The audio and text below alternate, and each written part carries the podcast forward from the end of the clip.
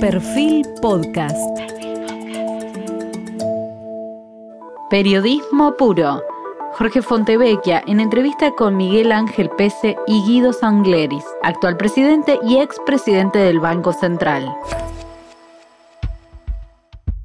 Bienvenidos, hoy tenemos un programa especial de periodismo puro en consonancia con el reciente anuncio del Premio Nobel de Economía para Ben Bernanke, expresidente de la Reserva Federal de los Estados Unidos, que sería equivalente al Banco Central en países como la Argentina.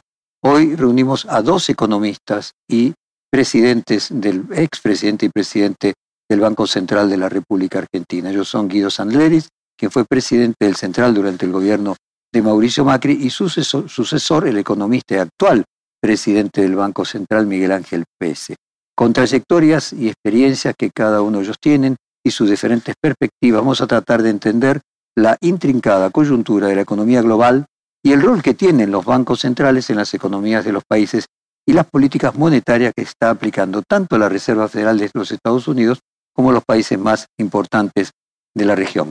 Miguel Ángel Pese fue presidente del Banco Central argentino de diciembre de 2004 hasta diciembre de 2015, asumió la presidencia de manera interina por tres meses tras la destitución de Martín Redrado y su posterior renuncia en el año 2010 cuando asumió el cargo Mercedes Marcó del Pon. Con la llegada del Frente de Todos al gobierno, en 2019 asumió nuevamente el cargo del presidente de la entidad hasta el día de hoy, renovado mandato recientemente por varios años. Guido Sanleris asumió la presidencia del Banco Central, reemplazando a Luis Caputo en septiembre de 2018 hasta la finalización del mandato presidencial de Mauricio Macri, cuando lo sucedió justamente Miguel Ángel Pese. Vamos a hacer la misma pregunta al presidente, al expresidente del Banco Central, y vamos a comenzar primero respondiendo primero uno e invirtiendo el orden inmediatamente después. El martes de esta semana otorgaron el Premio Nobel de Economía 2022 a Ben Bernanke, hecho que causó polémica porque fue quien estaba al frente de la Reserva Federal cuando comenzó la crisis financiera del 2008. Restó importancia en ese momento los datos preocupantes que había del mercado inmobiliario, al problema de las hipotecas y, al, y del mercado financiero, pero luego rescató los bancos, los mismos que habían causado la crisis.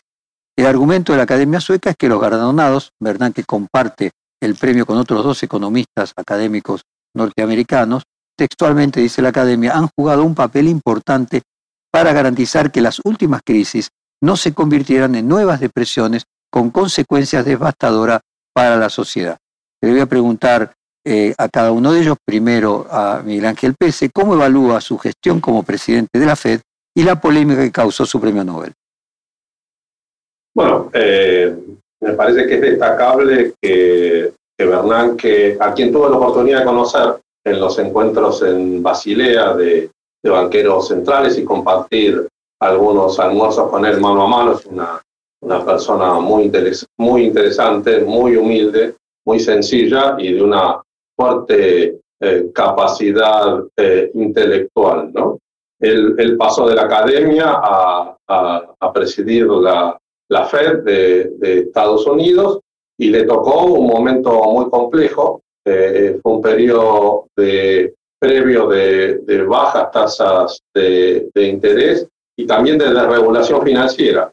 Eh, durante el periodo anterior se había adoptado la idea de que la baja inflación que, había en la economía eh, tenía que ver con eh, la regulación macroeconómica, especialmente de la tasa de interés, que sobre esto debían centrarse los bancos centrales y, por otro lado, abandonar el control y la regulación financiera, descansando en eh, instituciones del sector privado, ¿no? Los auditores externos eh, de los bancos eh, y también las calificadoras de riesgo, utilizando modelos desarrollados por los propios bancos para establecer las exigencias de capital y de liquidez que debían tener para afrontar eh, los riesgos y, y, demanda de,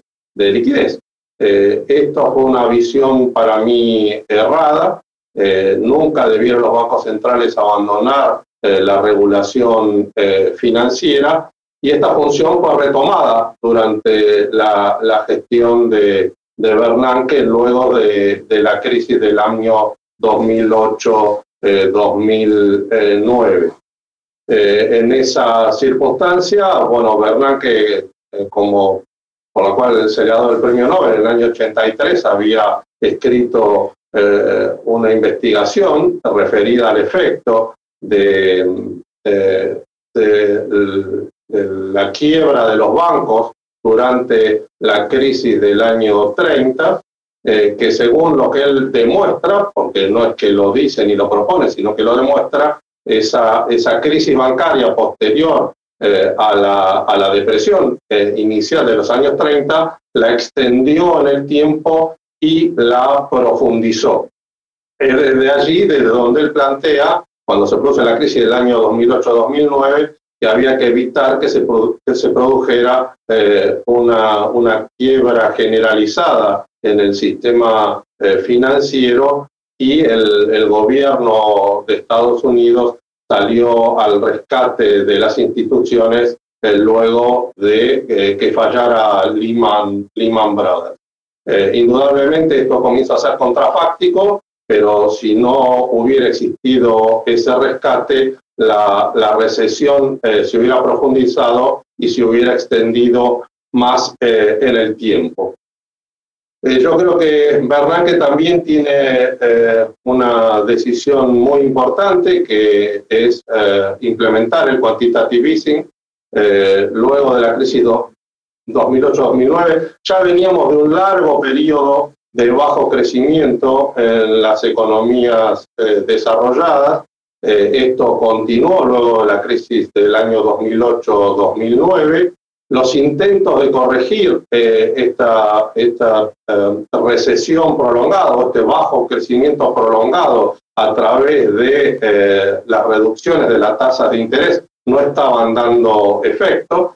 estábamos en, un contexto de baja inflación y de, y de bajo crecimiento los targets de inflación que tenían eh, los bancos eh, centrales se venían eh, incumpliendo, incumpliendo por, por debajo, no por, no por arriba, y los manejos de tasa de interés no estaban dando resultados. Es allí donde se plantea la estrategia de quantitative easing, que a mí me consta personalmente que no gozó de, de aceptación en algunos otros banqueros centrales, pero luego se extendió eh, a los restantes eh, bancos como el Banco de Japón, el Banco eh, de Inglaterra y el Banco Central Europeo, que es el último que ingresa en esta estrategia ya activamente con la presidencia de, de Draghi del Banco Central Europeo. Eh, de nuevo, yo creo que eh, si no se hubiera implementado el mecanismo de quantitative easing, eh, hubiera habido serios problemas con respecto a los precios de los activos en las economías desarrolladas, de pérdida de precios de los activos del tesoro y de otros activos financieros, y me parece que esto suavizó eh, la situación crítica eh, en la cual se encontraba la eh, economía mundial. Em, a este respecto comenzaba a haber propuestas muy fuertes.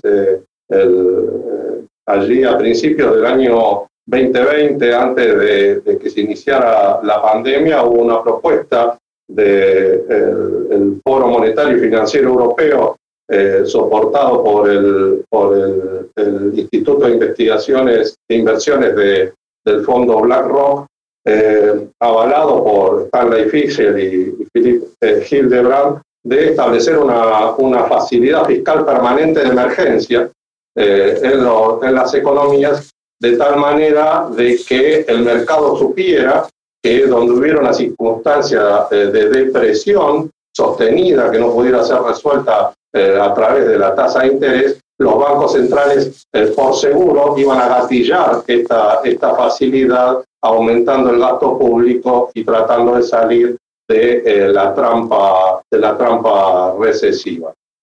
Esto fue lo que terminó ocurriendo en la pandemia, no, no por una política pública, sino por la necesidad de evitar los efectos recesivos de, de la pandemia.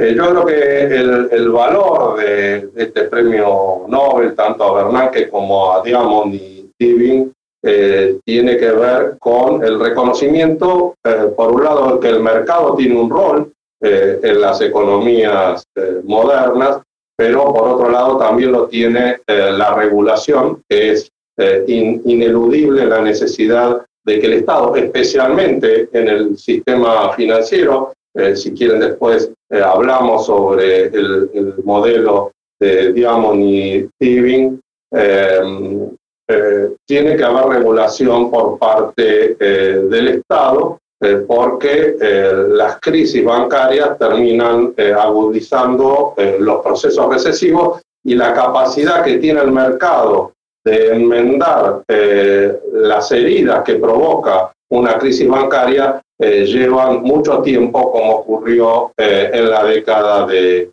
de, el 30. Así que creo que este es un valor con respecto al otorgamiento que se ha dado del premio Nobel a, estas tres personas. Muchas gracias, Miguel Ángel Pese. Y la misma pregunta ahora para Guido Sandleri. Y tomo un poco lo que dijo Miguel, eh, le voy a dar un matiz un poco más académico. Tengo una parte de mi corazón en más académica, enseño en mis cursos eh, alguno de el modelo por el cual recibieron el premio Diamond y también el, paper de Bernanke, paper 80, eh, en referencia a lo que mencionabas del premio Bernanke, creo que es uno de esos raros casos en donde a una misma persona le toca hacer una investigación relevante que empuja la frontera de la ciencia y después le toca utilizar algunas de esas conclusiones en eh, una situación de alta responsabilidad en la gestión de la política económica. Pero está claro que los premios Nobel son otorgados por la contribución académica y para ponerlo un poco en contexto, diría que los bancos centrales en todo el mundo tienen dos responsabilidades fundamentales. Evitar la inflación y mantener la estabilidad financiera, Miguel. Eh, y en particular, la investigación de Bernanke y de Diamond y Divic enfatizan el rol del sistema bancario en la economía y la necesidad de eh, regulación. ¿sí? Eh, el premio reconoce la investigación de Bernanke empírica sobre el rol de los bancos durante la crisis del 30, la caída de los bancos en esa crisis hizo más larga y profunda la recesión y la caída de la economía. Y el argumento que él, presentaba en ese paper es que no era fácil reemplazar el conocimiento de los clientes que los bancos habían acumulado. Entonces, cuando un banco quebraba, no es que surgía nueva, rápidamente un banco que podía reemplazar ese concepto. En el caso de Diamond y el, el, premio tiene que ver más con su uh, contribución teórica sobre el rol de los bancos en una economía como intermediarios entre los deseos de la gente de ahorrar en activos a corto plazo, los depósitos, y la necesidad de financiamiento de largo plazo para proyectos de inversión. Este descalce de plazos que se da entre los pasivos y los activos de los bancos, hace que los bancos sean vulnerables a corridas bancarias, porque normalmente están ilíquidos como consecuencia de ese escala. De ahí surge la necesidad de que eh, haya para evitar estas corridas regulaciones como los seguros de depósitos, la, el hecho de que el Banco Central actúe como prestamista de última instancia. Y a su vez, esto genera la necesidad de mecanismos de supervisión y regulación de la actividad bancaria. Yo creo que es un, premio Nobel eh, muy merecido el que han recibido Bernanke, Diamond y Dipi, y, me parece que ha sido una muy buena decisión.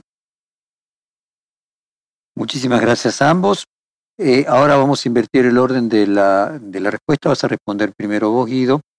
La gestión de Ben Bernanke se caracterizó por su apertura hacia la sociedad explicar a los ciudadanos las medidas que tomaba la Fed y por qué y para qué y cómo generar conciencia en la sociedad norteamericana y llevar calma.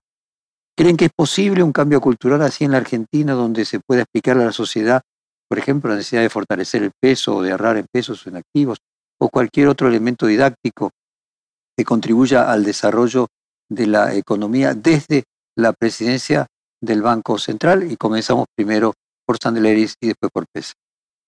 Yo tomo lo, lo que sí, definitivamente creo, Jorge, que es muy importante la comunicación que hace eh, el Banco Central de su política económica. Extiendo también al Ministerio de Economía lo mismo. Eh, la, transparencia, la apertura, la comunicación son fundamentales. Pero yo creo que no es ese el principal, eh, diría, mensaje o relevancia del premio Nobel del que estamos hablando para. Yo creo que el análisis de las crisis financieras, en particular las crisis bancarias, que hacen Bernanke, Diamond y David, son muy relevantes para Argentina.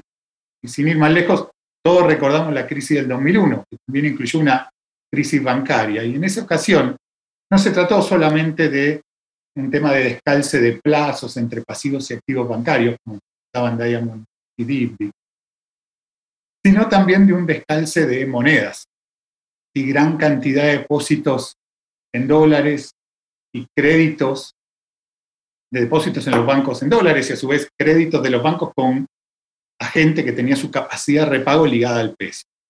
Agravando ese problema, desde entonces teníamos una enorme exposición a la deuda pública. Y los argentinos aprendimos con dolor en esa crisis las consecuencias de esto de, de que los bancos tengan tanta deuda pública.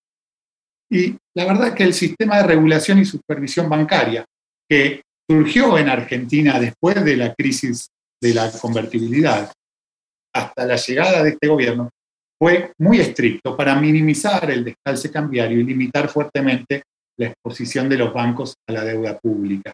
Yo creo que el gran mensaje eh, digamos, que nos deja este, este premio Nobel y lo que ellos han hecho es ser muy cuidadosos con el manejo del sistema bancario, porque puede generar eh, crisis importantes o agravar crisis que se desencadenan en otra parte de la economía. Y, esta supervisión y regulación estricta había sido un punto de consenso entre administraciones de distintos signos políticos. Y por eso yo ahora veo con algo de, preocupación las políticas que ha venido llevando a cabo el gobierno actual en este sentido, porque el sistema bancario argentino en estos momentos le está prestando mucho al sector público y casi nada al sector privado. esa exposición que empieza a tener el sistema bancario argentino al sector público, eh, de alguna manera empieza a amenazar un consenso que habíamos eh, sabido construir. En estos momentos en Argentina, si uno mira el balance de los bancos, de cada 100 pesos en depósito que tiene un banco, 70 se los está prestando al gobierno, 50 al Banco Central a través de los líquidos y 20 al Ministerio de Economía. En 2019 era la mitad eh, de lo que es ahora. En Chile, por ejemplo, en vez de ser 70 de cada 100 pesos que los bancos le prestan al Estado, es 20 de cada, de cada 100. Esta situación es problemática, creo, por dos motivos. En primer lugar, los bancos quedan más expuestos con este esquema a los vaivenes de la deuda pública. Y en segundo lugar, y creo que es fundamental el tema, es que esta situación de los bancos prestándole tanto al Estado implica que nuestro sistema financiero no está cumpliendo con el rol esencial de los sistemas financieros, que es intermediar entre el ahorro y la inversión privada. De alguna manera es de manual. Cuando hay un déficit fiscal elevado, el gobierno termina siendo crowding out, desplazando el crédito al sector privado. En Argentina, el crédito al sector privado en este momento, un porcentaje del PBI es aproximadamente 7%, un tercio de lo que es en Uruguay, un quinto de lo que es en México, un décimo de lo que es en Brasil. Se hace eh, muy difícil para el sector privado crecer en estas condiciones, porque las ideas novedosas para emprender y tener la plata para hacerlo, en general no van de la mano. Entonces, sin un sistema financiero que le preste al sector privado muchas ideas novedosas, muchas ideas que permitirían emprender, crear empresas, crecer, no pueden llevarse a cabo. Miguel Ángel Pese, la pregunta eh, era por el rol didáctico que podía ejercer el Banco Central. te pido si podés responderla independientemente de responderle a Guido en los otros temas que él trató. Sí, sí es inevitable que le, que le que haga algún comentario sobre lo que acaba de decir Guido, pero empiezo, empiezo por la pregunta. Eh, yo creo que eh, cuando hablamos de, comunicación y de función didáctica, estamos hablando de cuestiones culturales. ¿no? Hay una, frase de Jorge Luis Borges que a mí siempre me, me, llamó la atención, no solo por lo irónico, sino por su capacidad descriptiva. Él decía que los argentinos podían creer que una película era buena aun cuando hubiera tenido buenas críticas. Y eh, esa, ese escepticismo de, de, los argentinos con respecto a, la opinión, en este caso él está hablando del periodismo, pero también eh, de los funcionarios públicos, eh, yo creo que está muy arraigada y tiene que ver con, y en esto hay cantidad de ejemplos de, de fallidos, ¿no? De, de, cantidad de veces que se han dicho cosas que después no han sucedido eh, en nuestra historia eh, de muchos años y en la historia reciente eh, también. Entonces, con eso hay que tener cuidado. Me parece que los argentinos creen en los hechos y, desconfían de, y desconfían de la palabra, especialmente de los funcionarios públicos. De todas formas, no dejo de reconocer la importancia de, de, de fenómenos culturales. Yo creo que la dolarización en la Argentina es un problema económico. Eh, hay, hay trabajos eh, econométricos que han, del Banco Central que han mostrado eh, por qué la preferencia por el dólar de los argentinos, mostrando la evolución en el largo plazo de los distintos activos financieros y, de, y del propio dólar. Pero también hay trabajos sociológicos que nosotros también los hemos difundido, de Wilkie, por ejemplo, sobre eh, el papel cultural que ya tiene eh, la dolarización en nuestro país en nuestro país y si en algún momento queremos encarar un proceso de superación de la dolarización, no solo hay que corregir los problemas mm, eh, macroeconómicos, sino también trabajar sobre las cuestiones culturales. Es allí donde yo vengo insistiendo permanentemente con la necesidad de desarrollar un mercado de capitales. La dolarización eh, en la Argentina tiene que ver con la ausencia de un mercado de capitales donde eh, los inversores privados puedan invertir sus ahorros, al no tener ese canal de transformación del el ahorro hacia la inversión o hacia el crédito, lo que termina sucediendo es que las personas eh, sus ahorros los destinan a las compras de, de, moneda, de moneda extranjera fundamentalmente. Así que hay que trabajar sobre las cuestiones culturales, hay que trabajar sobre las cuestiones institucionales, eh, al mismo tiempo que uno trabaja sobre las cuestiones eh, macroeconómicas. Por eso yo sigo insistiendo eh, en que este es un tema, el desarrollo del mercado de capitales en Argentina es un tema estructural que debiera surgir de un acuerdo político muy amplio más allá de los matices o las diferencias que haya con respecto a el eh, comportamiento eh, macroeconómico. Eh, llevamos muchos años de alta inflación, salvo en el periodo de la convertibilidad, desde los años 50 venimos con, con niveles de inflación alta. Al final de la convertibilidad ocurrió exactamente lo contrario, tuvimos el proceso recesivo más largo de, de, la historia eh, moderna y un proceso de, de, deflación también muy largo para la, la historia moderna. Y yo creo que eh, eso ha tenido que ver con la restricción que tenía el Banco Central para actuar como Banco Central. Al convertirse exclusivamente en una caja de conversión en la convertibilidad, donde el único factor eh, de expansión primaria era la, la acumulación eh, de reservas y no se le permitía al Banco Central intervenir en el mercado de títulos como hace en cualquier eh, eh, economía moderna. Esto restringió las capacidades del Banco Central y yo creo que agudizaron el proceso de crisis que se vivió al final de, de la convertibilidad. Em, eh, eh, a ver, me parece que no hay que confundir deuda pública con instrumentos monetarios. Eh, los porcentajes que dijo de exposición de los bancos a, a los títulos públicos, no a los instrumentos monetarios del Banco Central, como pueden ser las LELIC o, los, o los pases, no es alto. No es alto en nuestro país y, bueno, eh, Guido dio el ejemplo de Chile, pero se pueden dar ejemplos de otros países donde la exposición estrictamente a títulos públicos, que no son eh, instrumentos monetarios como pueden ser eh, las LELIC, en nuestro país no es alto. Tampoco es alto el déficit primario y tampoco es alta la, monetización de, nuestro déficit con respecto a la historia de nuestro país.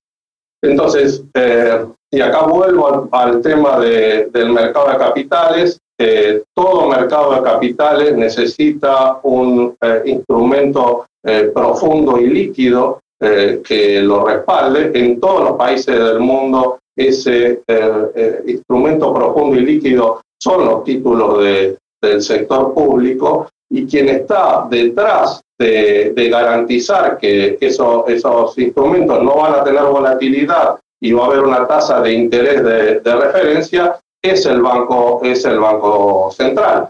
Y esto, cuando yo hablaba del quantitative eh, easing, eh, esto lo hemos visto eh, en grados extraordinarios en los últimos años, tanto en Estados Unidos, en Japón, en, en, la Unión Europea, donde los bancos centrales han multiplicado eh, sus balances eh, varias veces. Entonces, yo creo que eh, el déficit primario en nuestro país no es alto, los niveles de, de monetización del déficit, tomemos el, valor que tomemos, exclusivamente la emisión para financiar el déficit como la, la emisión para la colocación de títulos, eh, sea en moneda extranjera o sea en moneda local, está en niveles eh, bajos históricos y necesitamos desarrollar ese mercado y necesitamos demostrarle al mercado que el Banco Central eh, va a defender la curva de tasa de interés y va a defender el precio de los títulos, porque si no va a ser muy difícil poder desarrollar un mercado de capitales en nuestro país. Bueno, ahora invertimos el orden y la pregunta primero la responde Miguel Ángel Pese y después Guido Sanleris. ¿Qué cambió? El rol de los bancos centrales, primero la crisis de las hipotecas y luego la pandemia. Comenzamos te hago una pregunta sobre la regla. ¿Puedo hacer un comentario sobre lo que mencionaba eh, Miguel recién, antes de pasar esa pregunta? Bueno, hacemos la, réplica y la tréplica, entonces, siguiendo el modelo, el modelo brasileño. No, cortito, cortito, un par de puntos eh, que me llaman la atención algunas definiciones que, dio Miguel eh, recién como presidente del Banco Central, me llama la atención que diga varias cosas. Primero que tener que el 70% de los depósitos de los bancos colocados en títulos públicos. No, no, bueno, no, bueno, no, por el 70% en títulos públicos. Explica, qué estás considerando títulos públicos. Ahí te lo incluyo. Ahí lo explico, Miguel. 20% en títulos del Tesoro 50% en letras del Banco Central, no le parece alto. Yo no conozco, no conozco sistema financiero del mundo que de cada 100 pesos que recibe, 70 se lo da o al Banco Central o al Tesoro. Segunda cosa que me llama la atención, dejemos ese tema, digo que los datos después se encargue la gente de chequearlo, pero me sorprende más como una definición de política que no te preocupe el nivel del déficit fiscal primario, que no te preocupe el financiamiento monetario del déficit. Entonces, eh, con el nivel de inflación que estamos teniendo, yo tiendo a creer que la causa fundamental del déficit, de la inflación en estos momentos en Argentina tiene que ver con los déficits fiscales muy altos y con el financiamiento monetario como causa fundamental. Por supuesto, después hay otras causas que son un poco menos relevantes. Podemos hablar de un poquito de suba de precio de commodities por la guerra en Ucrania, podemos hablar de expectativas, inercia, pero lo fundamental es el déficit fiscal financiado con emisión. Entonces me intrigaba, si vos crees que eso no es relevante, ¿qué crees que es lo que está causando la inflación en Argentina? Si pensás que no es alto el déficit fiscal y que no es mucha la, el financiamiento monetario. Primero, yo, lo que, eh, yo lo que dije es que si lo vemos en términos relativos comparados con otros países, nuestro país no desentona en su déficit fiscal y si miramos la, la emisión monetaria. pero esos países tienen el mercado de vamos, vamos a ordenar el. Vamos a ordenar el, si querés hablamos solo. No, por eso vamos a ordenar el debate. Cada, cada uno que pida una réplica, Guido, le damos la tréplica al otro con la misma, con el mismo tamaño. Entonces dejemos ahora responder a Miguel Ángel Pérez. Eh, el, el, el, el, segundo punto que, tenemos es que tenemos una baja demanda de crédito en nuestro país. ¿Por qué tenemos una baja demanda de crédito en nuestro país? Porque tanto la familia como eh, las empresas eh, están eh, altamente líquidas. esto tiene que ver con que nuestro país tuvo que afrontar la pandemia con una situación de endeudamiento en crisis el propio Fondo Monetario Internacional reconoció la insustentabilidad de la deuda de la deuda eh, con privados de nuestro país y la propia deuda con el Fondo Monetario Internacional era insustentable porque preveía vencimientos de capital en el año 2022 y 2023 que eran absolutamente insostenibles.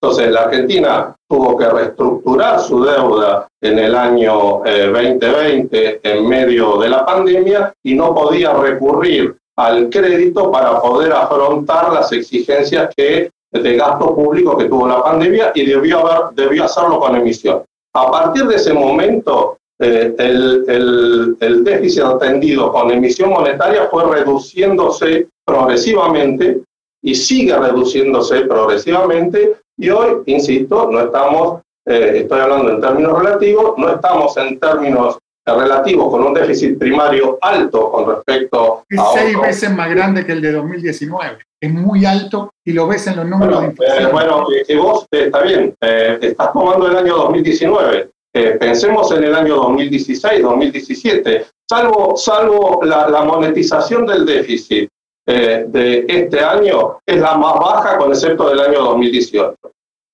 Es la más baja con excepción del año 2018.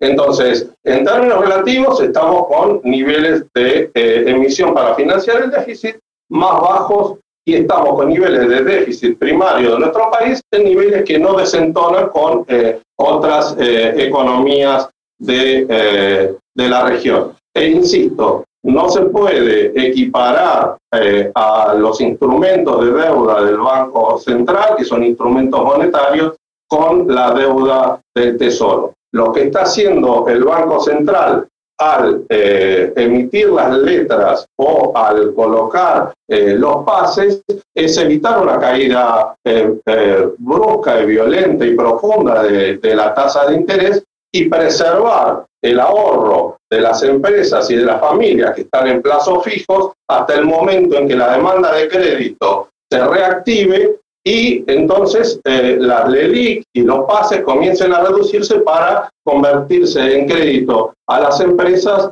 y a las familias.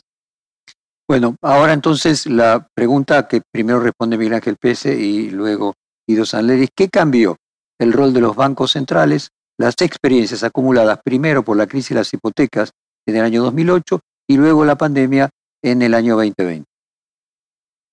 Sí, eh, yo eh, me parece que eh, ahí hay cuestiones profundas a las cuales tenemos que, prestarle atención. Hay un, un, interesante libro que se llama la, la Gran Reversión Demográfica de Charles Woodhart y Manoj eh, Pradhan, eh, donde eh, cuando el, Fondo Monetario comentó este libro, decía que Witzel decía que todo tratado económico debía empezar con demografía.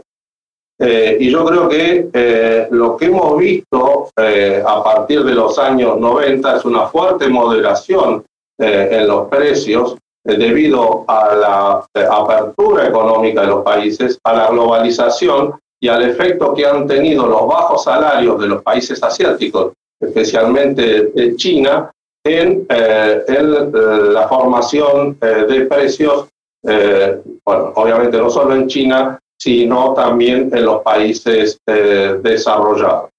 En, en, el mismo contexto se desarrolló la teoría del, perdón, de inflation targeting, donde se pensaba que la inflación debía ser controlada con reacciones exclusivamente de la tasa de interés y se redujo la función de los bancos centrales exclusivamente al control de la inflación, abandonando otras cuestiones como eh, podía ser la regulación financiera o también la prevención de, procesos recesivos prolongados, que también eh, debe ser una función de los bancos centrales, lo es para el caso de la, de la Reserva Federal, y esta función de los bancos centrales ha sido reconocida en la práctica por todos los países eh, eh, desarrollados al aplicar eh, el, quantitative, el quantitative easing.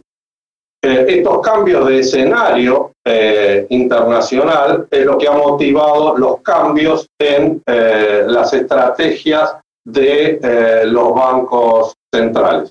También tenemos que tener presente que periodos de crecimiento sostenido en las economías modernas generan excedentes económicos importantes que a veces la economía real tiene dificultades para poder digerir y esto infla los activos financieros, que es algo a los cuales los activos financieros, los activos inmobiliarios, y esto es algo a los cuales los bancos centrales también deben prestar atención porque se forman eh, burbujas que generan inestabilidad eh, en, las, eh, en las economías como, como eh, el contexto fue cambiando, fue cambiando también las estrategias de los, de los bancos eh, centrales. Eh, como yo creo que ya este poder moderador de la inflación, especialmente de los bienes industriales, que tenía la oferta barata de mano de obra de los países asiáticos, se ha revertido, como el consumo de esos países ha crecido eh, marcadamente, reduciendo su capacidad de exportación, hoy China tiene 400 millones de personas de clase media y ha eliminado en los últimos años los últimos eh, renglones de, pobreza que tenía en, su economía. Eh, y a partir de una estrategia que estructuró China desde el año 2008, cuando la crisis internacional afectó su crecimiento y decidieron no solo crecer hacia afuera, sino crecer también eh, hacia adentro, estamos con un problema de abastecimiento de las cadenas globales muy importantes. Y vuelve a, tener relevancia los planteos que, hizo eh, eh, Paulson en la última reunión de, Jason, Jason, Hall, donde él plantea que el problema de la inflación siempre, en, la mayoría de los casos, puede haber inflaciones de costos, puede haber eh, problemas sobre el, el bimonetarismo como tenemos en nuestro país y otras cuestiones, pero sustancialmente refleja una, una diferencia entre eh, oferta y demanda. Ese, esa diferencia entre oferta y demanda hasta ahora la venían cubriendo los países asiáticos, ya no la pueden cubrir más y los países desarrollados como Estados Unidos presentan restricciones en eh, su capacidad de, de, crecimiento, en el caso de Estados Unidos, y la propia Fed lo plantea de esta forma, en, eh, en su mercado de trabajo. Hoy Estados Unidos se encuentra en pleno empleo y esa es una restricción para que los niveles de demanda que hoy tienen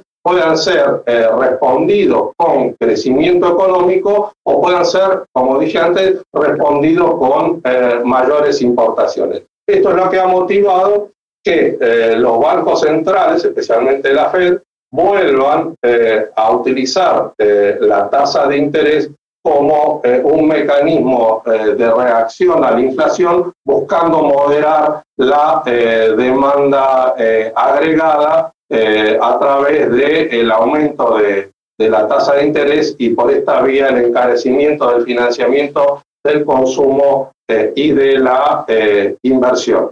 Indudablemente esto tiene un problema de sincronía porque eh, una, economía puede reducir su demanda agregada, pero en algún momento tiene que responder con crecimiento a, esos desfasajes, porque si no los problemas sociales que tienen las sociedades se agudizan y son eh, insostenibles, especialmente en eh, sociedades democráticas. Guido Saleri, la misma pregunta que era en qué modificó el papel de los bancos centrales la crisis primero de las hipotecas en el 2008 y luego la de la pandemia en 2020. Tu tiempo, Guido. se hace difícil dejar de lado la, realidad argentina, pero vamos a, ir a esta pregunta eh, más eh, general que plantea Jorge.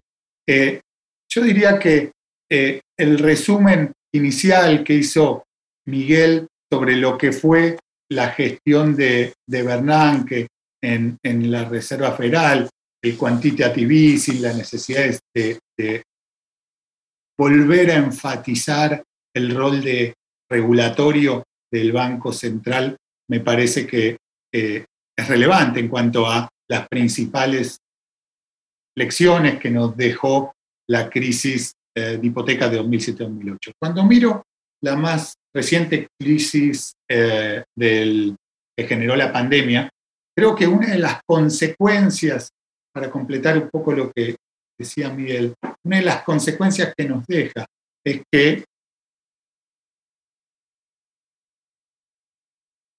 cambió el escenario que enfrentan los bancos centrales en el mundo.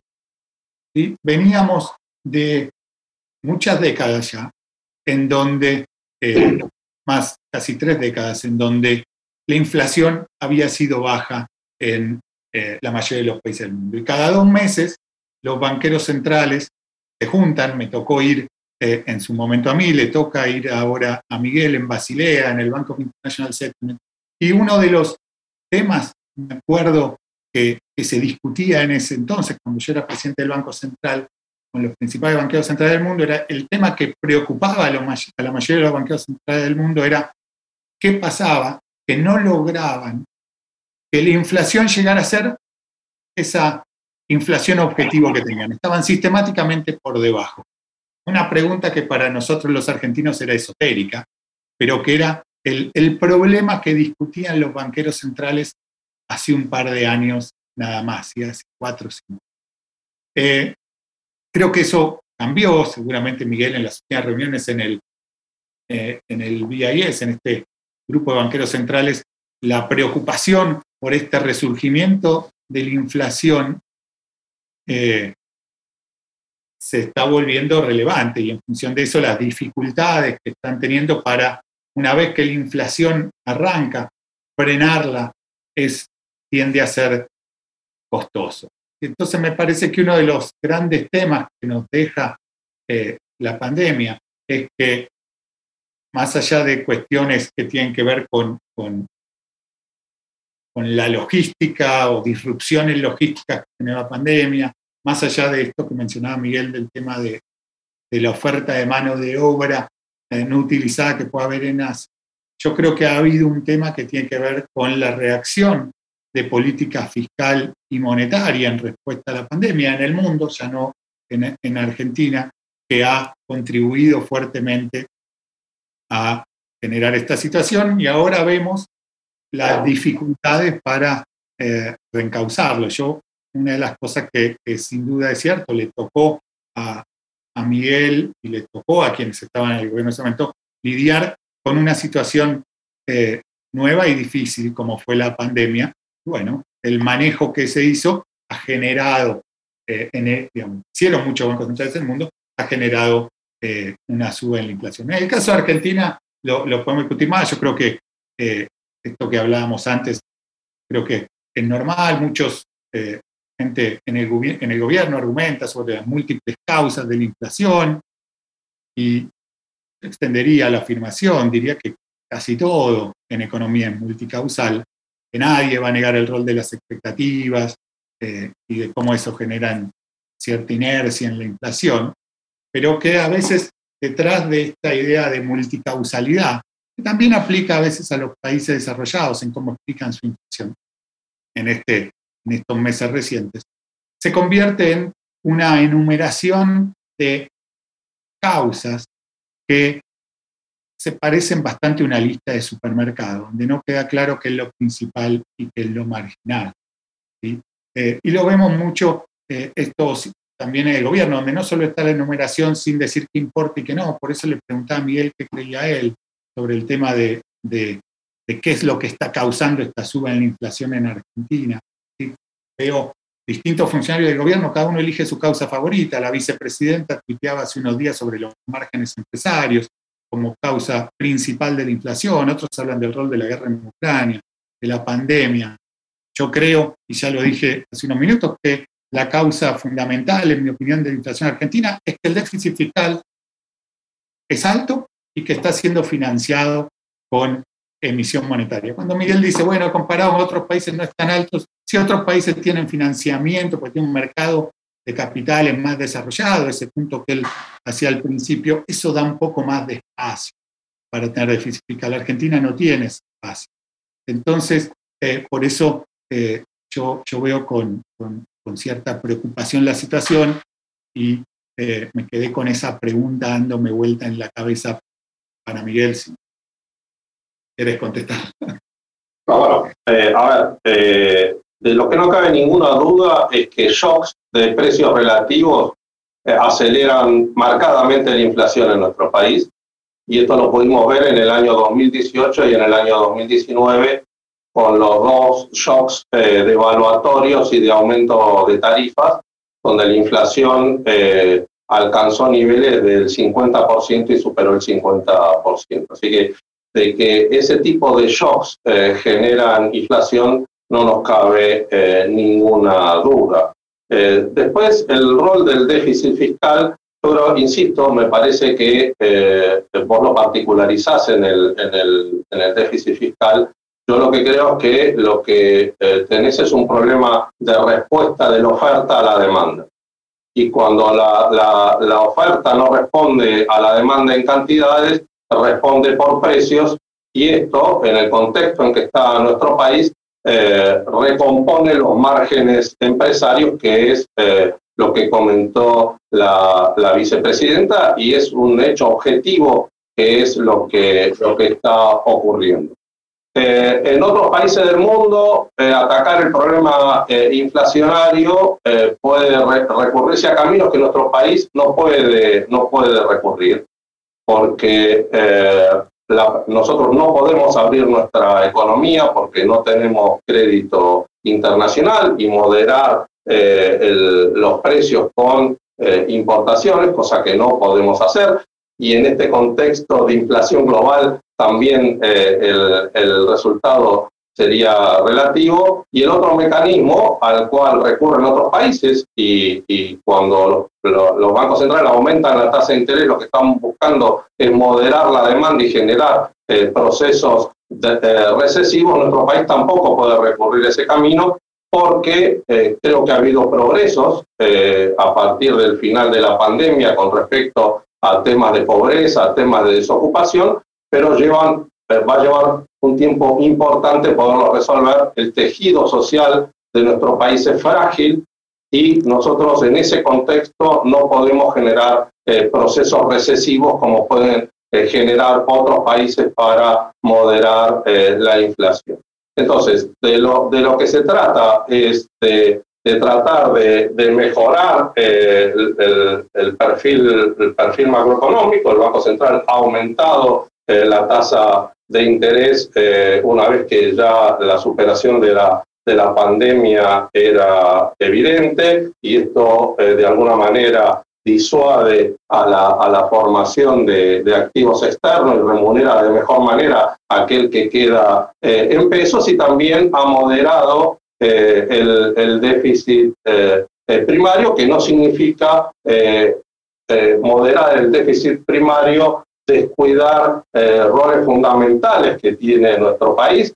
Eh, un porcentaje determinante del gasto público en nuestro país está orientado a los sectores sociales, sea al, pago de jubilaciones y pensiones, sea al pago de eh, la asignación universal por hijo y otras asistencias sociales. El 80% del gasto público está eh, orientado a, ese tipo eh, de gastos. Entonces, hemos, eh, estamos haciendo el esfuerzo de, moderar el déficit fiscal sin que el Estado descuide esas funciones que son fundamentales en un país como que, como digo, su tejido social es extremadamente frágil. Y lo que tenemos que buscar es, recuperar el sendero de crecimiento. Siempre lo digo, nuestro país desde los años 50, que es cuando, cuando aparece la inflación en la Argentina, no es casualidad que la inflación haya aparecido en la Argentina al mismo tiempo que empezamos a tener dificultades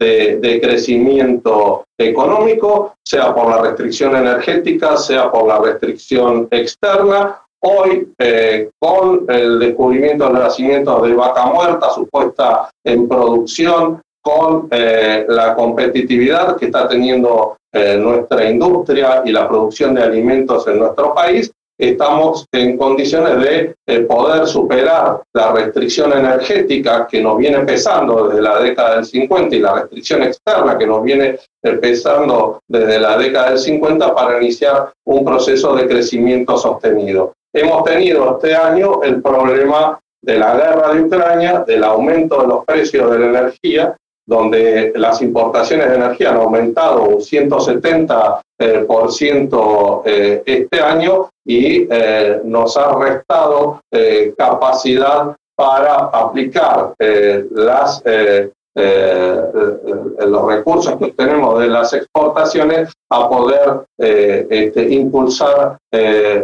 nuestro crecimiento económico. Entonces yo creo que ese es el contexto y esas son las razones en las cuales se da este, este, este fenómeno inflacionario que eh, yo creo que se ha habido agudizado por dos shocks. Tuvimos un shock, eh, un shock el, el, año pasado, eh, a principios del primer trimestre, con el precio internacional de los alimentos, y el segundo shock lo hemos tenido en el primer trimestre este año con la guerra de Ucrania. esos dos elementos han, han acelerado el proceso inflacionario.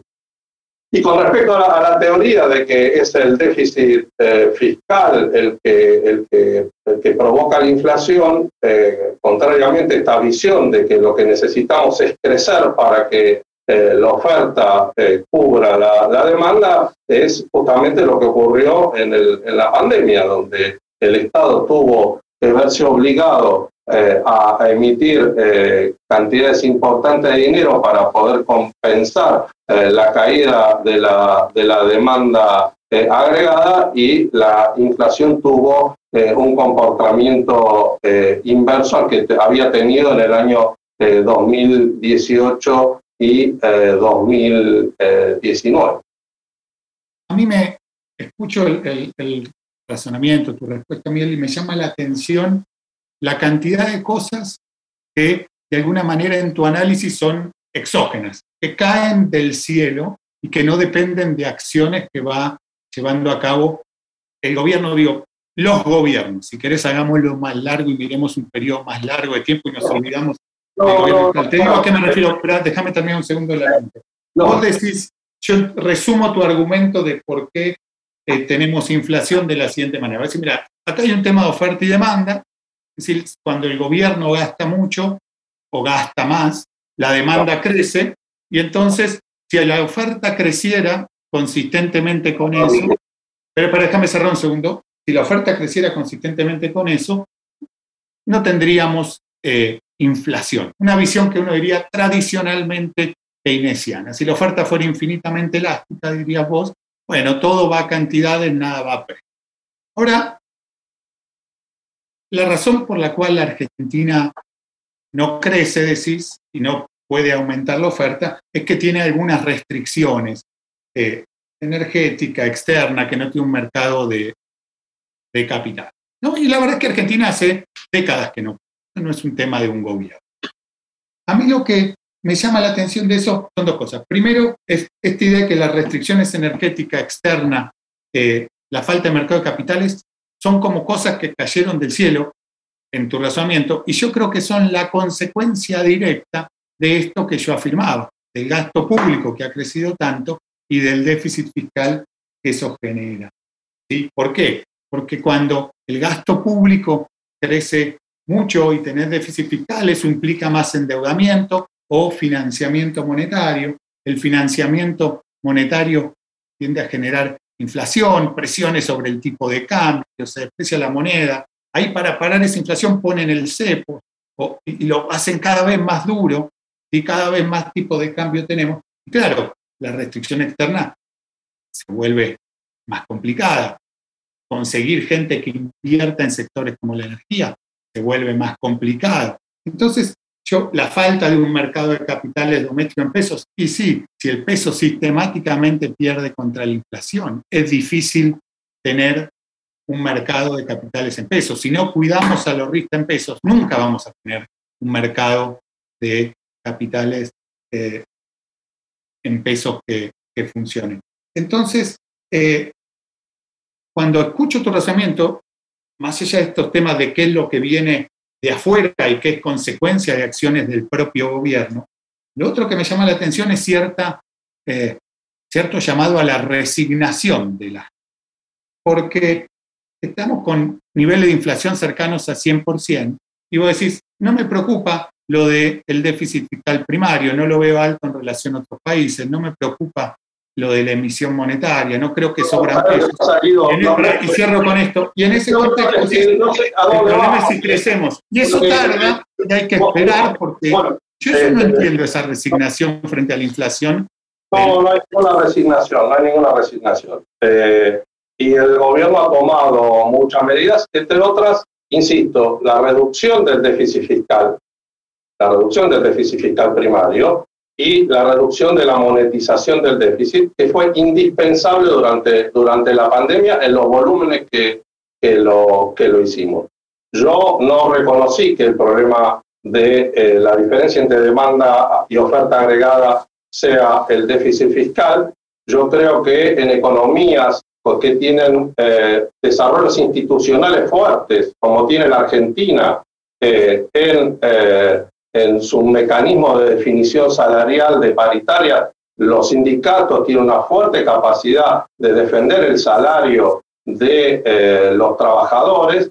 Eh, hay normas que establecen eh, y que evitan el deterioro del ingreso de los jubilados. Y si estas instituciones no, no estuvieran, hubiera habido un fuerte deterioro de las jubilaciones reales, un fuerte deterioro de eh, los salarios reales, cosa que no sucede porque existen estas instituciones y son instituciones de las cuales los argentinos debemos estar, debemos estar eh, orgullosos. Y el déficit primario alcanzó los niveles que alcanzó en, en, la pandemia y la monetización de ese déficit alcanzó los niveles que alcanzó durante la pandemia. Y esto se ha moderado y hay un sendero de moderación que venimos, que venimos cumpliendo para este año y para el año que viene y el, el, subsiguiente. Y hemos tomado cantidad de medidas, cantidad de medidas. Si, hay algo que, que no se, se, nos puede negar. ¿no crees que perdón, perdón, le, pido al control que le cierre, le cierre el micrófono. Voy a hacer una moción de orden. Eh, yo entiendo el, el, deseo de Guido del tema de coyuntura argentina. Le pido que por favor respete el orden del, del cuestionario. Yo venía de Bernanke, 2008, quiero pasar a Estados Unidos hoy y llegar luego a la Argentina. Entonces les pido que me, me, permita conducirlo eh, con, cierto grado de orden. Devolvemos la conducción. muchas gracias. Yo quería preguntarle si ahora podemos comenzar con la respuesta de Guido y después la, la de Miguel. El dólar se está fortaleciendo en todo el mundo. Esto perjudica a los países emergentes eh, y al mismo tiempo eh, hay grandes previsiones de recesión mundial. ¿Qué perspectiva, cada uno de ustedes ve del futuro de la economía mundial y qué debería hacer un banco central para tratar de morigerar los daños que eso pueda producir. En, esta pregunta, a partir de, la charla que en su momento tuvimos eh, en un evento en, en la charla Julia con Miguel, creo que no vamos a tener eh, diferencias significativas. Yo veo con preocupación esto que está sucediendo en el mundo eh, de en simultáneo inflación creciente eh, en el mundo, bancos centrales respondiendo eh, naturalmente con subas de tasas de interés para tratar de controlar la inflación y la perspectiva de que esto pueda generar una recesión en las principales economías del mundo en los próximos eh, meses. Creo que esta situación se vuelve cada vez más probable y es un contexto mucho más eh, difícil para hacer política económica, tanto en los países desarrollados, estamos viendo en las últimas semanas lo que sucedió en Inglaterra, que de golpe parecía un país emergente más, a partir del plan económico que presentó la nueva ministra, la nueva primer ministra, la reacción que tuvo el mercado, cómo el Banco de Inglaterra tuvo que revertir el curso de acción que había iniciado eh, unas semanas antes en términos de desarmar lo que había sido su quantitative easing y volver a, relanzarlo ante la corrida que tuvo la, la, libre esterlina. Entonces yo veo un contexto mucho más complicado para hacer política económica en los países desarrollados, sin duda, y creo que esto no es, eh, no, es, no, no, no, es un buen augurio para los países emergentes. Cuando los países desarrollados tienen situaciones más complicadas desde lo macroeconómico, los países emergentes también eh, Miguel Ángel Pese, frente a la misma pregunta. Sí, eh, bueno, indudablemente eh, cuando Estados Unidos toma decisiones de política eh, económica, tiene que mirar sus efectos globales y también en, en, nuestra región. La crisis de deuda de, de la región en los años 80 tuvo que ver con la suba de tasa de interés que dispuso Volcker para, para prevenir el, el, proceso inflacionario que estaba viviendo Estados Unidos y esa suba inesperada eh, de la tasa de interés eh, potenció eh, los servicios de deuda de los países, especialmente de, de América Latina, provocando la, la crisis de deuda de, de, los años 80. Yo creo que Estados Unidos ha, ha, ha entendido esta, esta dificultad pero indudablemente los movimientos de tasa de interés que ellos, que ellos llevan adelante eh, afecta al, al, tipo de cambio. Eh, estamos viendo una revalorización del dólar con respecto a, a, las, a las restantes monedas. Y eh, siempre que se han dado estos procesos de revalorización del dólar, se dan pues, procesos de eh, pérdida de, de valor de, de, los commodities, tanto de energía, minerales como de los alimentos. Es cierto que ese impacto está siendo menor eh, en el contexto eh, actual. Eh, yo creo que justamente porque eh, la demanda eh, se mantiene sostenida, especialmente por el rol que está cumpliendo ahora Asia en el, en el contexto global, ya no solo la demanda mundial depende fundamentalmente de, de, del rol de Estados Unidos en este sentido o de Europa, sino que la centralidad eh, de Asia ha aumentado en este sentido. Para confirmar lo que, lo que estoy diciendo, vamos a tener que, esperar, pero eh, indudablemente eh, estos aumentos de tasa de interés no han repercutido eh, como repercutieron en, en otros momentos en los precios de los commodities. También tiene un efecto negativo en la región, en la reversión de los flujos financieros internacionales y en, eh, que, hacen este, este, este, movimiento de los activos de los países periféricos hacia, hacia Estados Unidos. Esto afecta a los otros países de la región que a nosotros nos afecta indirectamente porque son países en donde nosotros estamos perdón, ganando eh, mercados, eh, especialmente de nuestras exportaciones eh, industriales. Ahora la pregunta comienza con respuesta de Miguel y luego de, Guido. En lo que va del año se retiraron más de 80 mil millones de dólares de fondos mutuos y acciones indexadas en eh, sectoriales que compran bonos de mercados eh, emergentes. Esto hace que se valorice eh, el, dólar. Estados Unidos es el beneficiario, como vos mencionabas, recién también, y analistas como, por ejemplo, Jace Roger de Moody Analytics, equipara la situación actual con la de los años 80 de la deuda de los países que tienen deuda soberana por el aumento enorme de la tasa de interés, como un regreso en algún sentido a los 80.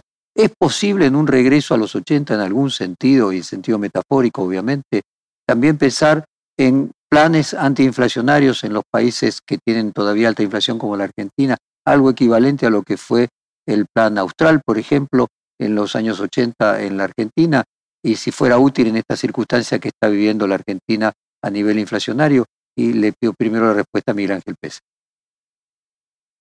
Em, eh, sí, eh, a ver, eh, no, no, creo que estemos en el mismo contexto. yo creo que lo que sí ha sucedido, si bien hay, hay países que mantienen un alto nivel de dolarización de sus economías, muchos países de la región han obtenido el financiamiento en sus propios mercados de capitales, en sus propias monedas y no a través de la contribución de el, el financiamiento externo que ha perdido eh, relevancia con respecto a los niveles que tenía en los años, en los años 80.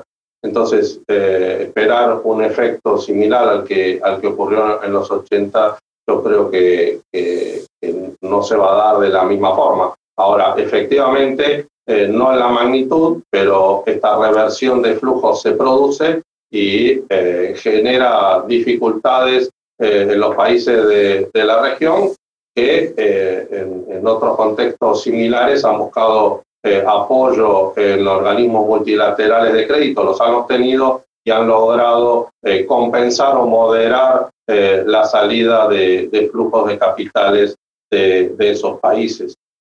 con respecto al plan austral, yo creo que se dio en un determinado contexto histórico son muy difíciles de, repetir los contextos históricos. el, momento que está viviendo la Argentina eh, es muy distinto al que se vivía eh, en, aquel, en aquel entonces, donde a, los problemas económicos locales se veían agudizados por, por las cuestiones de, de crisis eh, de, la, de la deuda.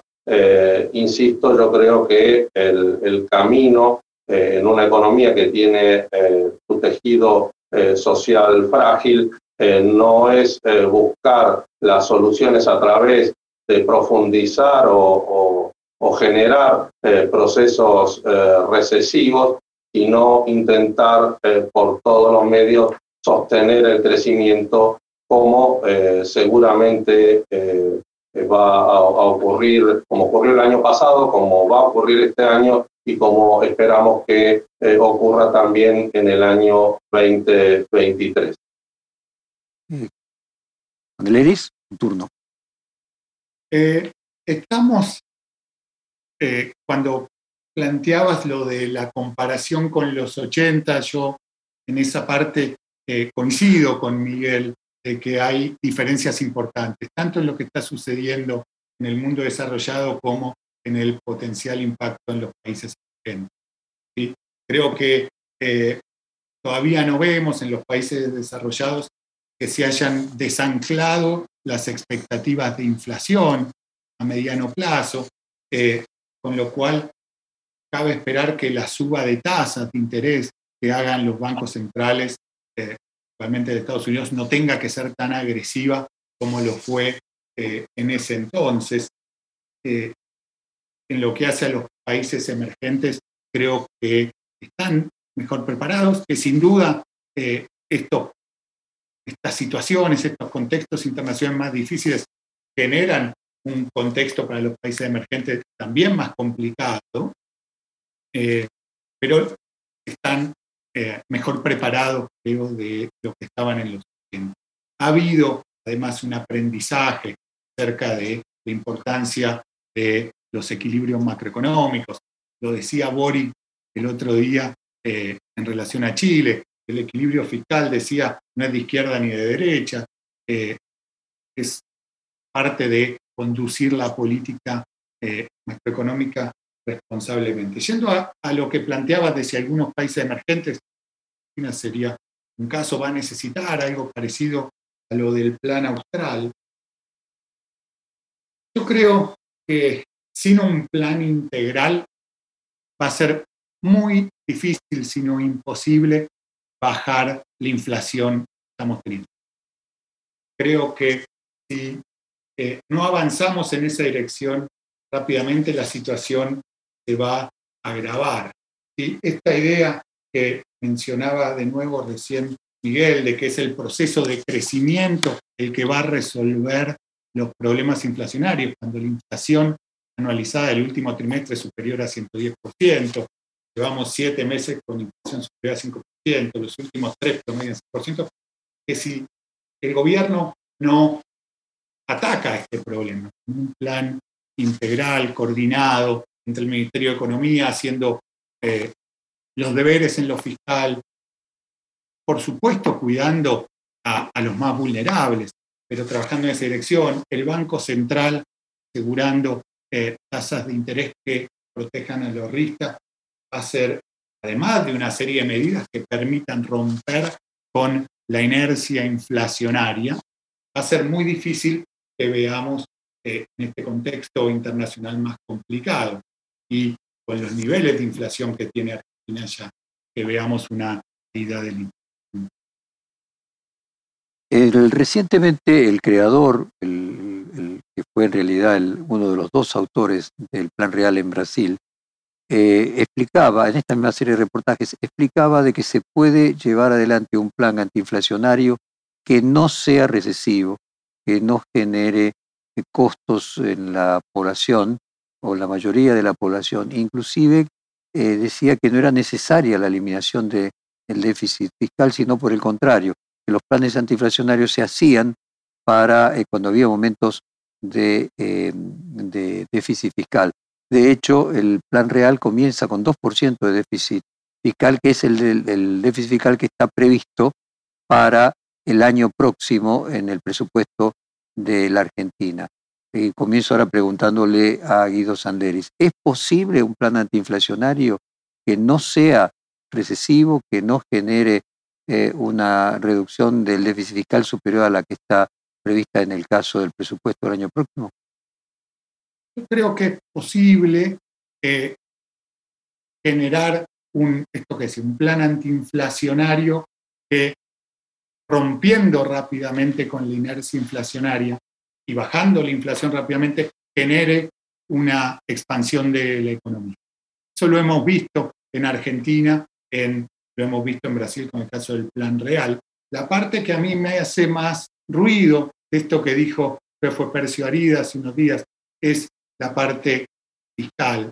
Yo cuando analizo eh, por qué terminaron sin poder consolidar la, baja de la inflación, algunos de los planes de estabilización de Argentina, que mencionabas antes, eh, creo que la dificultad en mantener la caja del tesoro, lo fiscal bajo control, generó la necesidad de financiamiento monetario del déficit y esa es la puerta de entrada que vuelve, eh, volvía en esos planes la, inflación. Es cierto que una vez que si uno tiene un mercado eh, de crédito doméstico, una vez que estableció, restableció la confianza, la credibilidad del Banco Central, que tenés una moneda sana, no es necesario tener sistemáticamente eh, equilibrio. Pero me cuesta ver una situación, dado el contexto actual en Argentina, en donde eh, sin corregir lo fiscal se logre bajar la inflación. Tenemos demasiada historia atrás de eh, fracasos en términos de eh, planes de estabilización que no logran consolidar una baja de la inflación y en general asociado a desvíos en la parte fiscal que lo vuelven difícil. A ese punto le agrego otro que no tiene tanto que ver con la estabilización, sino que tiene que ver con el crecimiento. Yo creo que el nivel de gasto público del orden de algo menos del 40% del PBI que tiene Argentina en estos momentos es mucho.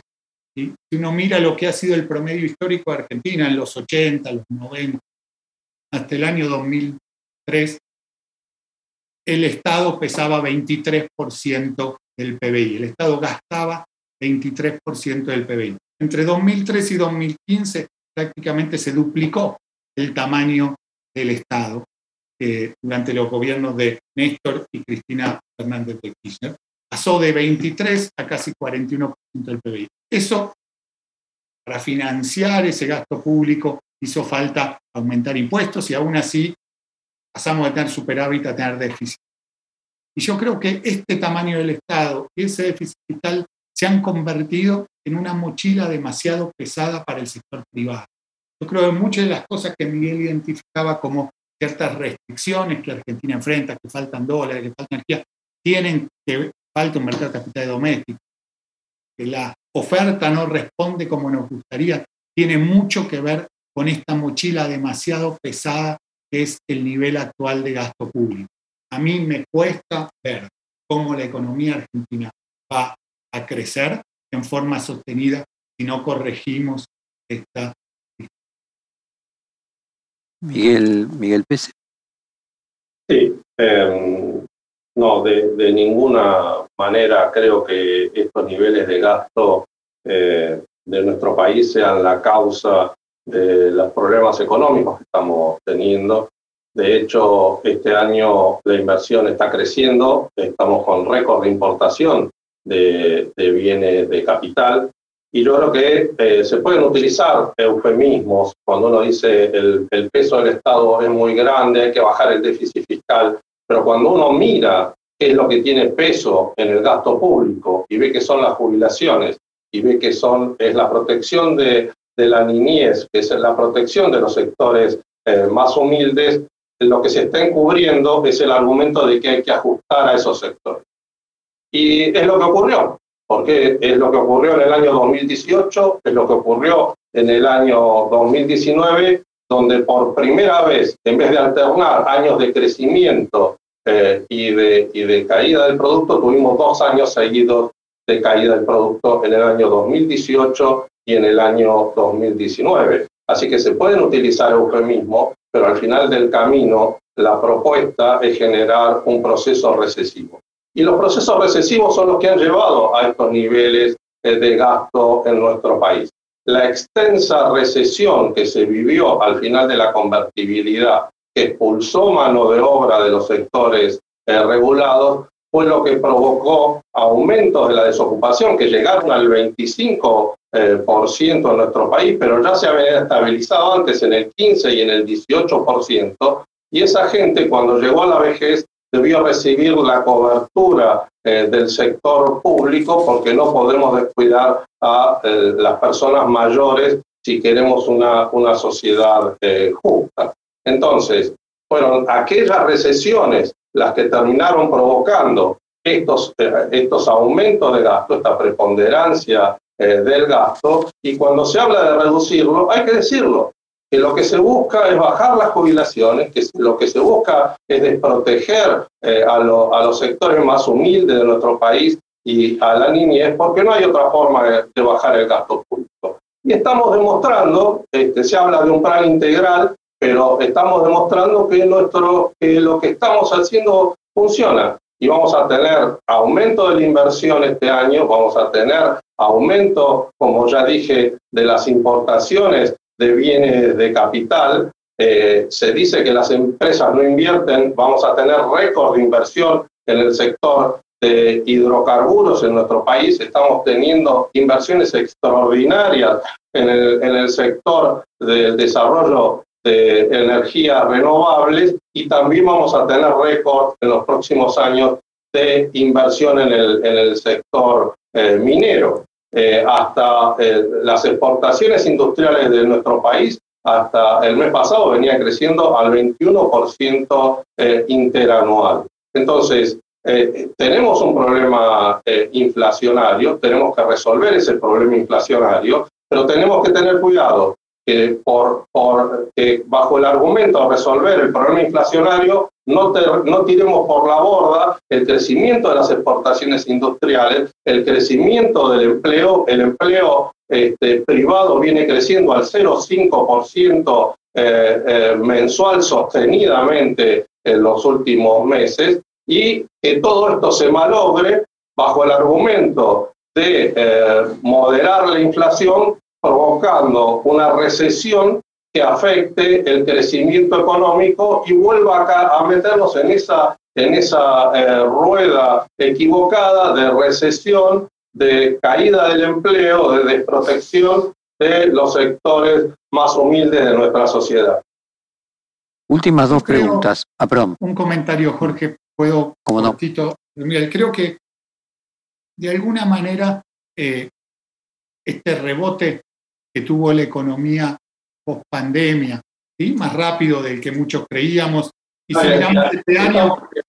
No, no, pero hablemos, Ahora, ahora hablamos, déjame terminar la idea, Miguel. Por Lo que, digamos, todo, lo que sucede, sucede por accidente. No, no, no es por accidente. No, no, no, voy a hablar de eso. No, no, para eh, nada. Propongo lo siguiente, Guido, eh, expone vos y vos tenés una réplica. Miguel, perdóname. No, claro que no se puede, porque este, si vamos a discutir políticamente, discutamos políticamente. No, no, estamos hablando acá, te voy a decir lo que creo. Propongo, perdón, propongo, propongo. La pobreza en nuestro país Decime cuál fue la caída del producto del año 2017. Del año 2017. todo lo que quieras. ¿Qué inflación terminaron? Digo, porque parece que, que, nacieron de un repollo. Estás no, sentado porque naciste de un repollo. Miguel, pido, pido una moción de orden. Y fuiste parte de un gobierno que tuvo consecuencias muy negativas en la economía de nuestro país. Me permiten, hago una moción de orden. Guido Sanleri, dos minutos para tu réplica y Miguel Ángel, dos minutos para tu tréplica, si les parece bien, y termino con las últimas dos preguntas. Bueno, Guido, dale vos. El punto que iba a hacer es que el rebote que tuvo la actividad se vio impulsado adicionalmente por esto que yo hablaba de eh, el crecimiento del gasto público financiado con emisión. Eso, la contracara de ese eh, crecimiento de la actividad que Miguel mencionaba recién, es esta inflación que estamos teniendo. No van a poder tener, con este esquema de políticas que están llevando a cabo, tener uno sin lo otro. Son las dos caras de la misma moneda. Y cada vez rinde menos el aumento del gasto público en términos de actividad. Si miramos la actividad económica este año, el nivel del último dato de actividad está apenas arriba de lo que estaba en febrero. Y este año la economía creció muy poquito dentro del año. Mucho tiene que ver con que en la comparación interanual tenemos un efecto importante, porque la primera parte del año pasado teníamos había algunos efectos de, la pandemia. En cuanto a lo de jubilaciones, me llama la atención, la jubilación en términos reales, vos lo sabes bien, Miguel, no ha parado de caer estos tres. Eh, yo creo que volviendo al tema del que hablamos antes, me llama la atención esto de que lo que hacemos funciona, que vos decías, ¿no? Funciona y tenemos 100% casi de inflación este año. Entonces, vos decir, no, funciona para el crecimiento, pero no funciona para la inflación. Son dos caras de la misma moneda. Este esquema económico no tiene forma de reducir la inflación. Entonces, prueban con parches, hacen un enchastre del cepo, tenemos cada vez más controles, tenemos controles de precios, ¿sí? atraso cambiario, atraso de tarifas, buscando parar un poco esa inflación que generan por el otro lado con esta, esta combinación de política fiscal y monetaria expansiva. Entonces, yo ahí veo un, problema que cuando escucho la, argumentación de Miguel, no veo cómo lo, lo van a, solucionar. Por eso sí me interesa y esto, pido disculpas si a veces nos encimamos cuando hablábamos, pero es esta, esta idea de, bueno, tratar de entender un poquito cómo es, por lo menos de mi lado, cómo están eh, razonando lo que yo veo que son los principales problemas que tiene la economía argentina. Este, escucho, Miguel, que sos el, presidente del Banco Central. Réplica entonces. No, eh, a ver, eh, vos eh, estás siendo claro ahora. Decís que el problema de la inflación es el problema del crecimiento del empleo y del crecimiento de la economía. no dije eso, no dije eso. Dije que el problema de la inflación. Bueno, déjame terminar. no dije eso. No dije eso. Dos caras de la misma moneda. Eran dos caras de la misma moneda. Dije que las políticas de ustedes generan eso. Eso va en el sentido de lo que yo estoy planteando. Eso va en el sentido de lo que yo estoy planteando. Nosotros estamos haciendo un esfuerzo extraordinario por reducir la inflación y lo vamos, lo, vamos a conseguir, pero no a costa de un proceso recesivo eh, agudo como el que se vivió en el año 2018 y especialmente en el año 2019. Eh, con los costos sociales que tienen ese tipo de políticas. Entonces, yo digo que hay que preservar eh, los efectos positivos que estamos teniendo y hay que buscar, y lo, estamos, y lo vamos a conseguir, eh, moderar el, proceso eh, inflacionario. Bueno, ahora sí, las últimas dos preguntas le toca primero responderlo, responderla a Miguel Ángel Pese. Hay un texto en inglés de un trabajo de Stiglitz, José Antonio Campo y Martín Guzmán, en el que hablan de los beneficios de, los, de la tasa real eh, de cambio, de los cambios múltiples y las ventajas que tiene crear cambios eh, múltiples. Dice así, canalización de los beneficios de la tasa real competitiva a los sectores correctos. Me gustaría escuchar primero la opinión eh, de Miguel Ángel Pérez sobre las ventajas de tipos de cambios múltiples y luego la respuesta de Guido Sanleri. Bueno, el, primer punto es que eh, cuando se habla de tipo de cambios múltiples en lo que estamos viviendo, lo cierto es que lo que, eh, provoca las diferencias cambiarias son eh, medidas impositivas. No tenemos, salvo en el, en el periodo, en el corto periodo de septiembre, no hemos tenido tipos de cambio múltiples, sino que las diferencias cambiarias con las cuales yo estoy de acuerdo, por supuesto, eh, se originan en, eh, en, los impuestos que se aplican a, aquellos sectores que no se los considera prioritario en cuanto a la demanda, a la demanda de, divisas.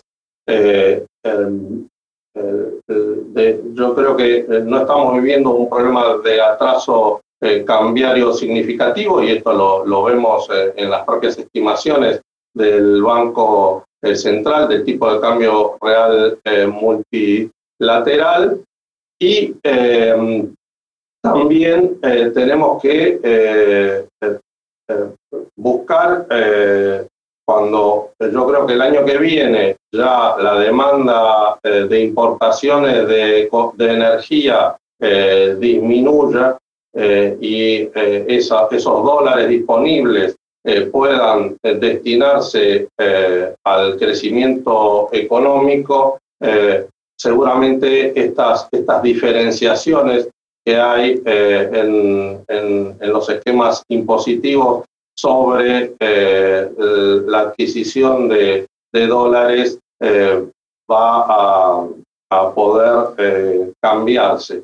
Yo no, me parece que no hay, no hay una, en esto hay que ser pragmático, eh, no, especialmente en el contexto eh, en, el que, en el que estamos, no hay que eh, renegar de, de ningún instrumento de, de política económica y eso es la existencia de tipos de cambio múltiples, pero hasta ahora eh, no hemos eh, necesitado eh, ese tipo de, medidas, sino la afectación a través de, los mecanismos impositivos de la distinta oferta y, demanda de dólares. Lo mismo a Guido Sanleris.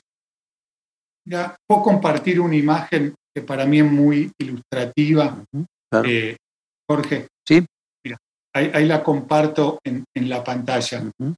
Esto es el cepo en estos momentos en Argentina. Yo no creo que Stiglitz, aún estando Guzmán entre los autores, cuando habla de las ventajas de tener algún tipo de cambio múltiple, se refiere a un esquema que se ha transformado en, un enchastre cambiario. Argentina, yo ya perdí la cuenta cuántos tipos de cambio distintos tenemos. Y tenemos el tipo de cambio oficial por un lado, después tenemos el blue, el informal, los financieros con todo con liquidación MEP, con impuestos distintos, tenemos para el dólar ahorro, dólar tarjeta y turista, dólar Qatar y lujo. Ahora, después tenemos por sector el dólar Colpe, tuvimos el dólar soja, dos tipos distintos de dólar soja.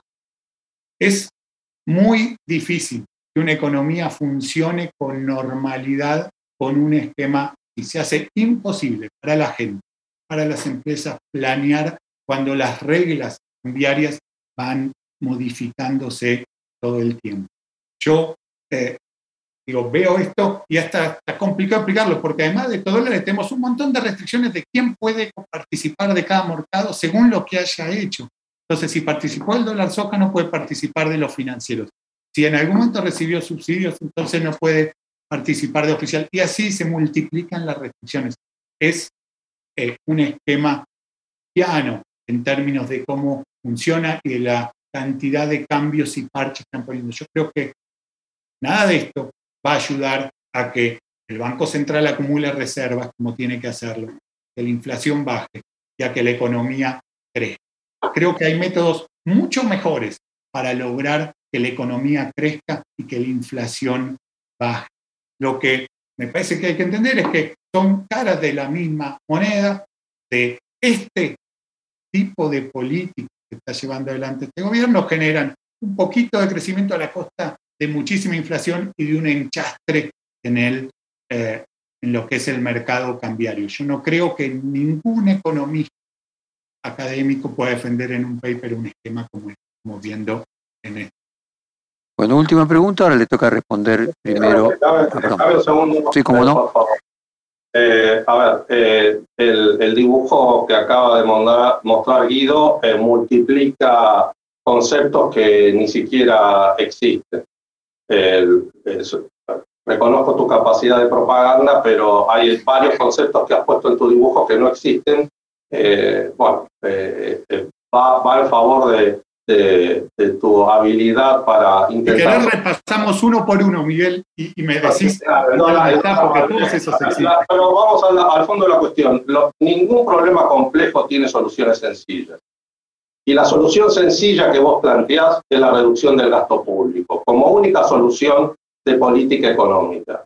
De lo único este, que hablas es de, es de eso y de reducción del déficit fiscal. Y el problema de la Argentina es mucho más complejo la reducción del gasto público, especialmente porque el gasto público tiene una fuerte este, implicancia en los, en los sectores sociales de nuestro país. Eh, hemos tenido que recurrir a estos instrumentos por una situación crítica que además la heredamos. Digo, eh, deuda, deuda externa insostenible que hubo que reestructurar, un acuerdo con el fondo que era insostenible, con vencimientos de deuda en el año 2022 y 2023 impagable de 23 mil millones de dólares en un año y de 19 mil millones de dólares en, en, otro, en otro año, dos años de recesión, dos años de alta, de alta eh, inflación y sobre eso pandemia y guerra de Ucrania.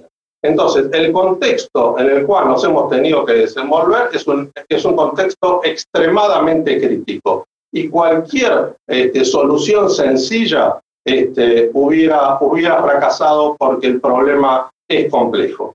Nosotros eh, hemos trabajado en todas las regulaciones cambiarias junto con el sector privado que sí comprende que hay una restricción externa, que sí comprende este problema como un problema, no como vos que lo negás como, como, como problema y que decís que la forma de mejorar el sector externo es reduciendo eh, el, gasto, el gasto público, cosa que, que no es así, y, y, siempre hemos llegado a acuerdos con el sector privado en cada una de las medidas que hemos tomado, de tal manera que los objetivos que buscaba eh, el Banco Central o el gobierno eh, se cumplieran y que el proceso de crecimiento económico pudiera eh, sostenerse.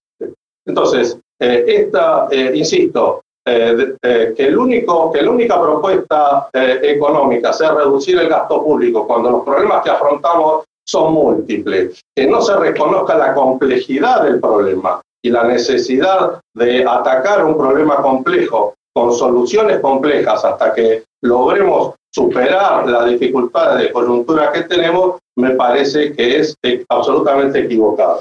Ahora entonces le damos un minuto de tréplica a Guido y de ahí sí después me dejan la última pregunta porque se nos va a acabar el programa.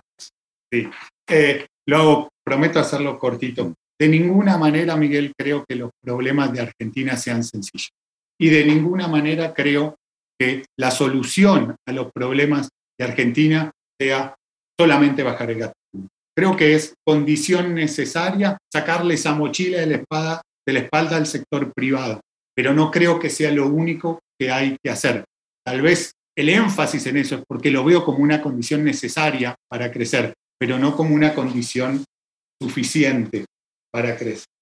Eh, creo, cuando mencionás los vencimientos de deuda, yo, primero, es bien sabido que los programas con el fondo pueden renovarse, no es que vencía todo eso, en un año se, renovaba, eso pasaba para años siguientes, pero yo te pido que vos mires lo que es, por ejemplo, los vencimientos que tenés de deuda en un año del ELIC. Hoy solo de intereses del ELIC, lo medimos en dólares, son 20 mil millones de dólares.